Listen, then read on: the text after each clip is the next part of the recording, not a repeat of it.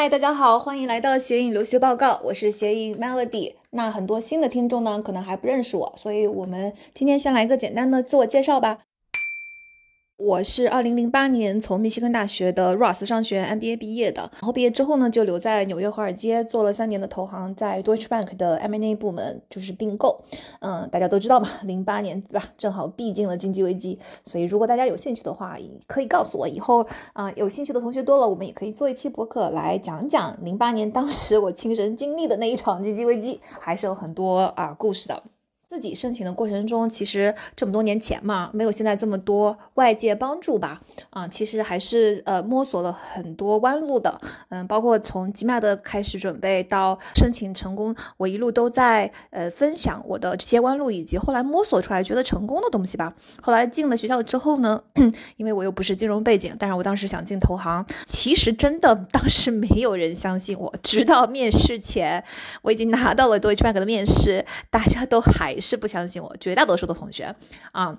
然后，但是我还是很幸运的拿到了 offer，呃，成为比当年极少数留在华尔街的中国人之一吧。嗯，所以在拿到 offer 之后，我也去分享了很多我是如何从一个就是呃完全不是金融背景，然后大家都不看好的背景，就一步一步拿到这个 offer 的。那当然留在纽约之后，我也每一年都在分享我这个在投行工作的经历，然后一作为一个华人，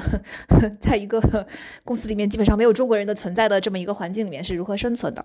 啊，其实我在 MBA 的第二年也去做了 career counselor，就是帮助一年级的学弟学妹们去招聘投行。我进了 Deutsche Bank 之后呢，因为在美国，呃，回 MBA 或者是回校园去招聘招招聘，包括本科在内的这些同学的这招聘队伍都是由校友组成的啊。那很自然的，我也会在这些招聘队伍里每每年都回学校去啊。那这是愉快的时光啊，就是作为招聘官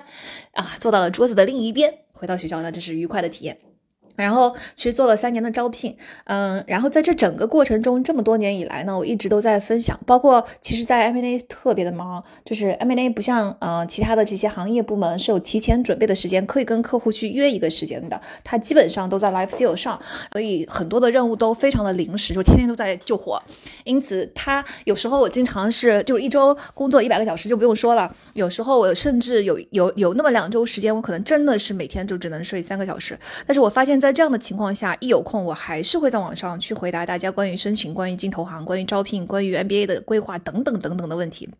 所以很显然，这么多年验证以来，我发现我的兴趣和我擅长的东西集中于一点，就是我特别擅长以及热衷于去发现某个游戏怎么玩的规律。从考 GMAT 开始到申请，然后到呃作为一个中国人，对吧？没有金融背景去申请进投行，到作为一个中国人怎么在华尔街 survive 等等，就是所有的这些新的游戏对我来说，远比行业本身更更有趣啊！我就我我发现我就很喜欢做这件事情，以及我非常擅长把。呃，crack 出来的这些游戏规则，用平易近人的这个语言讲给分享给大家，从中我得到很大的满足感，就帮到大家还是得到很大的满足感。从这个过程中，我也听到了各种各样的人向我倾诉他们的烦恼、他们的诉求啊，这个这个这个过程，这个互动也是非常有趣的。就我还总体来说，我是一个非常外向的 people person 嘛。那嗯，所以我觉得这么多年过来，我最有热情的实际上就是在做这件事情，因此我就决定回国来正式的开始做留学顾问。了啊，当然在回国之前，因为离开中国已经有一段时间了，那一段时间国内的发展也比较迅速，有了很多的变化，所以我还是先到香港啊。继续做了一年的投行，然后升到了 VP 才离开的投行。然后在离开之后，其实哈，对，因为辛苦了这么多年嘛，从申请开始到 MBA 到投行都特别的啊忙碌，所以我还是 take 了一个 gap year 去玩了一年，然后才开始慢慢的做这件事情。一开始呢，我也不是很确定能够把自己就热衷的、有兴趣的事情是不是能够当成一个长期的、终身的职业吧。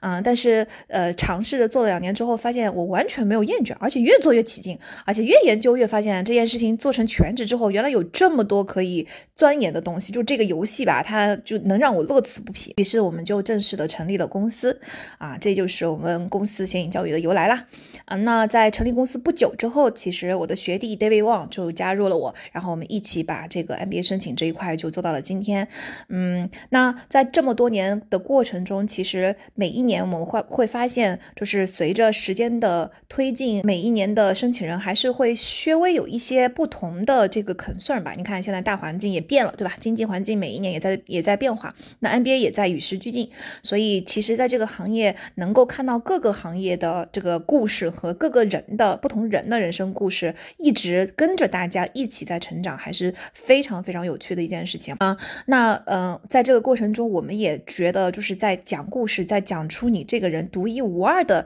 这一点，塑造一个全宇宙独一无二而且最能够闪耀的你你自己吧。这件事情也是嗯学无止境的啊。每一年我们都会觉得自己还是比上一年居然还有提升。嗯，这也是非常有趣啊。那在这个过程中呢，就有每年都当然会接到大量的重复的问题啊。我们前几年也写过一本《NBA 密码》这本书，详细的解释了从选校啊到各个项目的不同啊，然后到自己的定位呀，到 NBA 喜欢什么样的人啊，到不同的背景应该有什么样的申请策略等等，还算是一一本蛮全的介绍啊。但是呢，就是文字也是有限的，然后任何东西也是要与时俱进的，所以我们就决定啊，开设一个播客节目，能够定。期的跟大家聊一聊，就是彻底的、详细的，当然就说话。因为我比较话痨哈，说话能够包含更多的信息嘛，啊，我们也可以在平时跟大家互动的过程中，啊，根据大家最常问的问题来更新下一期的播客，所以我们决定做做这么一期协议留学报告的播客节目，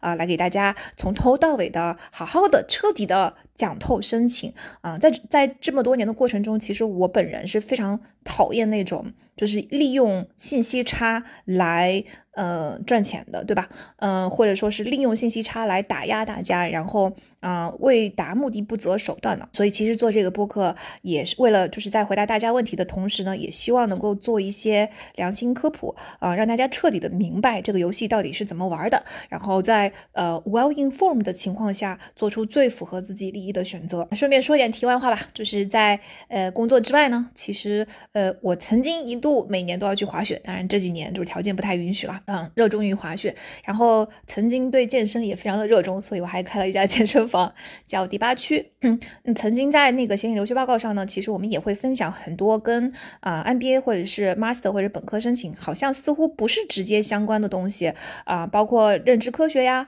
呃，包括就是各个行业呀，还有一些行业的前辈们的，就是非常有深见的、有洞见的一些劝导啊等等哈，这些东西呢，大家都非常爱看，尤其是读书笔记的系列，所以啊，我们逐渐的就把这个读书嗯这一块挪到了一个新的号，就是单。独成立为一个读书会，叫显影 Melody，也欢迎大家去看上面去看我们的读书笔记以及经常分享的好物推荐。嗯，那嗯，在我们整个这个显影留学报告的这个播客系列中呢，我们就会给大家除了讲这些申请的基本之外，我们也经常会邀请我们过去的学员啊，我们的顾问啊，各行各业的学姐学长们来聊一聊他们的故事，或者说各行各业现在的招聘情况，或者说 MBA 之之后几年，因为你看大家在申请的时候可能很了解，但是。只了解申请之后，嗯，好像也不是特别的了解。如果身边没有很多 MBA 的朋友的话，也不是很了解，就是 MBA 出来之后几年或者是十几年它的这个发展轨迹，对吧？所以我们也会经常邀请不同阶段的 MBA 校友们来来做一些分享。嗯，